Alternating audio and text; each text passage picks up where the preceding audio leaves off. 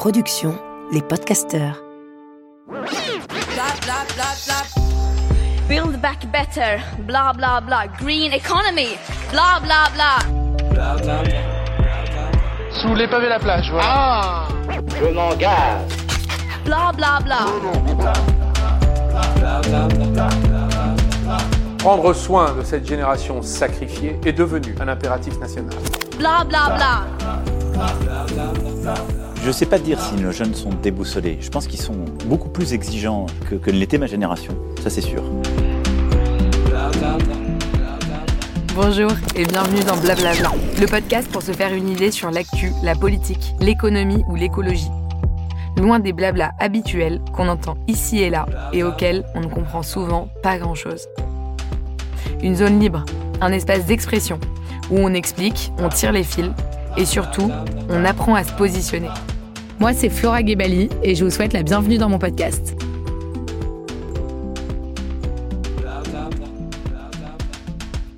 La question de cet épisode, c'est euh, une femme peut-elle devenir présidente de la République? On va s'interroger sur la capacité des femmes à prendre le pouvoir. En France, plusieurs lois aident les femmes à prendre le pouvoir en imposant des règles de parité. Il y a la loi Copé-Zimmermann qui impose une représentation équilibrée des femmes dans la gouvernance des entreprises. Et il y a la loi de parité en politique qui contraint les partis politiques à présenter un nombre égal d'hommes et de femmes pour les élections régionales, municipales, sénatoriales et européennes. Avant 2012, euh, année du premier gouvernement paritaire, nous étions classés tout en bas du classement mondial entre le Bangladesh et le Soudan sur la représentation des femmes en politique. Bravo la France. Hein. Ça fait une décennie que la loi évolue, car on s'est rendu compte que sans la loi, euh, rien ne bouge. Et d'ailleurs, ça fait écho euh, aux épisodes sur euh, les luttes antiracisme que vous allez entendre, car évidemment, ça montre bien à quel point les évolutions ne marchent pas sans utiliser l'outil législatif. Certains critiquent ça, euh, le fait d'avoir besoin de lois, car ils craignent euh, la discrimination positive. Vous savez, on a déjà parlé de ce concept. C'est l'idée qu'à compétences égales, on favorise les femmes pour établir l'égalité. Ceux qui critiquent ça, la discrimination positive, considèrent qu'il n'y a aucun frein mis aux femmes pour accéder aux postes de pouvoir et qu'à compétences égales, tout le monde est égaux. Ils sous-entendent donc dans ces arguments fumeux qu'il y a moins de femmes compétentes que d'hommes, puisqu'il y a moins de femmes à des postes de pouvoir que d'hommes. Il y en a nettement moins. Il faut quand même rappeler que dans les années 90, quand Alain Juppé était Premier ministre, on appelait ces ministres femmes les jupettes. Et que, encore aujourd'hui, il arrive souvent qu'on essentialise les femmes politiques à leur statut de femme. Cécile Duflot, qui était euh, ministre sous le précédent quinquennat, a dit cette phrase qui m'a beaucoup plu. Les Français seront prêts à élire une femme présidente si elle est ménopausée. Hum, ok. En effet, c'est vrai, on a cette difficulté à lier la maternité et l'exercice des responsabilités. Alors que la famille est une sorte de mini-démocratie à gérer au quotidien, dit-elle. C'est vrai. Il y a beaucoup d'essentialisation du statut de femme dans la vie politique française en ne voyant les femmes politiques que comme des femmes, alors que leur nature démontre leur capacité justement euh, d'endurer des épreuves colossales dans la vie, comme la grossesse ou l'accouchement, ou même la gestion d'un foyer.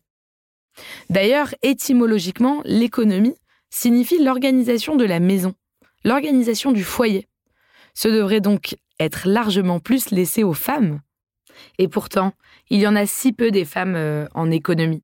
Selon l'édition 2020 de l'Observatoire de la parité dans la presse française, seul 1% des intervenantes féminines dans les médias sont consultées sur des thématiques économiques. C'est quand même dingue. Malgré les progrès de ces dernières années, la représentativité est toujours catastrophique, et je pèse mes mots. Au Parlement d'abord, les femmes ne président aucune des deux chambres, et elles ne dirigent que deux groupes politiques sur 17. À peine 20% des maires sont des femmes, malgré la loi de la parité. Ni le Conseil constitutionnel, la Cour des comptes ou le Conseil économique, social et environnemental ne sont dirigés par des femmes. À ce jour, une seule femme a été ministre des Finances, c'est Christine Lagarde. Des Affaires étrangères, c'est Michel Alliot-Marie. Ou de l'Intérieur, c'est toujours la même, Michel Alliot-Marie. Une seule encore a été nommée à Matignon, c'est Edith Cresson, et elle y est restée dix mois, il y a 30 ans. Ce constat est triste car malgré les lois, l'égalité n'existe pas. Et ça va au-delà de la pure représentation. C'est aussi une question d'espace donné ou non pour certaines attitudes, certains comportements, certaines façons d'être ou d'agir. Parce que être une femme en politique, qu'est-ce que ça signifie? Je m'explique. Pendant longtemps, les femmes ont dû emprunter les codes des hommes pour exister dans leur monde, le monde du pouvoir. Regardez Angela Merkel, Michel Alliot-Marie, Marine Le Pen et plein d'autres n'ont jamais montré la part de féminin. Soit car elles n'en ont pas, ce que je respecte totalement, soit car elles ont dû l'occulter pour exister dans un monde où ce sont les codes du masculin qui dominent. Tailleur sobre, cheveux courts, attitude froide et distance. En fait, jusqu'à présent, les femmes ont souvent été des hommes politiques comme les autres. Il y a une femme à laquelle on a beaucoup de mal à rendre hommage, et qui pourtant pour moi a été un véritable rôle modèle. J'avais 13 ans en 2007, quand Ségolène Royal était au second tour de l'élection présidentielle. J'étais déjà sensible au fait qu'une femme euh, anime des foules en meeting, tienne tête à ses concurrents, même si je n'avais absolument pas conscience de toutes ces questions de genre et de féminisme.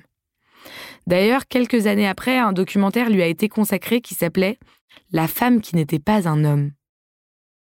C'était avant qu'on popularise les thèses anglo-saxonnes de gender studies, mais Ségolène Royal avait déjà expérimenté le leadership au féminin et avait tenté de le populariser malgré une réticence très violente de la société et notamment des hommes politiques autour d'elle. Comment imaginer un pouvoir féminin? Comment réinventer le leadership? Marie-Cécile Nave, sociologue française spécialiste du genre, nous dit que le leadership masculin est un leadership de domination, très vertical, une autorité qui ne se remet pas en question et qui ne démontre ni empathie ni même bienveillance. C'est un leadership qui voit les erreurs comme des marques de faiblesse et qui donc encourage à ne jamais reconnaître ses erreurs. C'est vrai que nos politiques voient ça comme un acte de faiblesse et ne le font jamais, alors qu'ils font forcément des erreurs, comme nous tous. Et ce serait, à mon avis, euh, super bien vu dans l'opinion qu'un président, un homme politique nous dise voilà, euh, là-dessus on s'est trompé, euh, maintenant on va changer de cap parce que c'était une erreur. Voilà, moi je trouverais ça génial. Le problème dans notre société, c'est que nous pensons que ce leadership est universel. On pense qu'il est neutre, alors qu'en fait il est profondément genré. Et c'est cela que les femmes doivent changer. Depuis quelques années, les formations sur le leadership au féminin fleurissent partout. Toutes les femmes dans le business sont invitées à participer à des, conférences, euh, des formations sur ces sujets. Et on prétend apprendre aux femmes à exercer le pouvoir. Finalement, à s'exprimer dans leur féminité. Mais le problème, c'est qu'on leur apprend encore à l'idée comme des hommes. Et donc on reste dans cette vision genrée du pouvoir. D'ailleurs, je tiens à préciser dans cet épisode que euh, nombreuses sont les femmes qui pensent de cette manière. Et les alliés du patriarcat sont loin d'être uniquement des hommes. D'ailleurs, je vous parle de féminin, de masculin, de genre et de patriarcat, mais il faut peut-être préciser certaines choses.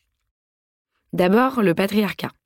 D'après la définition de Carol Gillingan et Naomi Snyder, c'est un système de règles et de valeurs, de codes et de lois, visant à spécifier la manière dont les hommes et les femmes doivent se comporter et être au monde. En fait, c'est une culture fondée sur la binarité et la hiérarchie de genre qui fonde une famille, un groupe ou même une société sous l'autorité des hommes. Le patriarcat est un système, un système social, qui valorise le genre et donc établit des hiérarchies. La définition commune du genre, c'est que c'est une construction sociale et culturelle de la féminité et de la masculinité à partir du sexe tandis que le sexe renvoie aux différences biologiques entre hommes et femmes, avec l'idée que cette construction est organisée dans un rapport de hiérarchie et de pouvoir. En gros, ben, le sexe, c'est vous êtes un homme ou une femme d'un point de vue euh, organique, et euh, le genre, c'est vous êtes un homme ou une femme d'un point de vue de la construction sociale. En gros, bah voilà, euh, être un homme ou une femme, ça va avoir des conséquences sur notre place dans la société. Si les définitions sont bien claires, je pense que vous pouvez vous interroger sur le pouvoir, notamment celui d'un président de la République, et voir à l'intérieur de tout ça euh, bah, tout ce qui est genré. En fait, il y a deux sujets. Le premier, c'est comment faire pour qu'un maximum de femmes veuillent occuper des positions de pouvoir. Ça passe bien sûr par l'éducation, les rôles modèles et les lois. Mais c'est aussi un second sujet qui est comment occuper le pouvoir différemment et y affirmer son identité de femme. Ou pas d'ailleurs, son identité en général. Parce que si le pouvoir ne laisse pas beaucoup de place aux femmes, Il laisse d'ailleurs très peu de place à la différence, à la singularité, et même du coup à la nuance. Parce qu'aujourd'hui, tout est codifié, tout est codé, tout est binaire, et personne n'arrive à rétablir euh, de la nuance.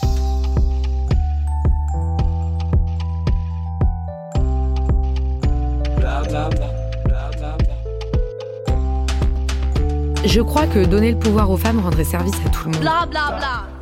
Les crises que nous vivons aujourd'hui auraient bien besoin d'un nouveau leadership.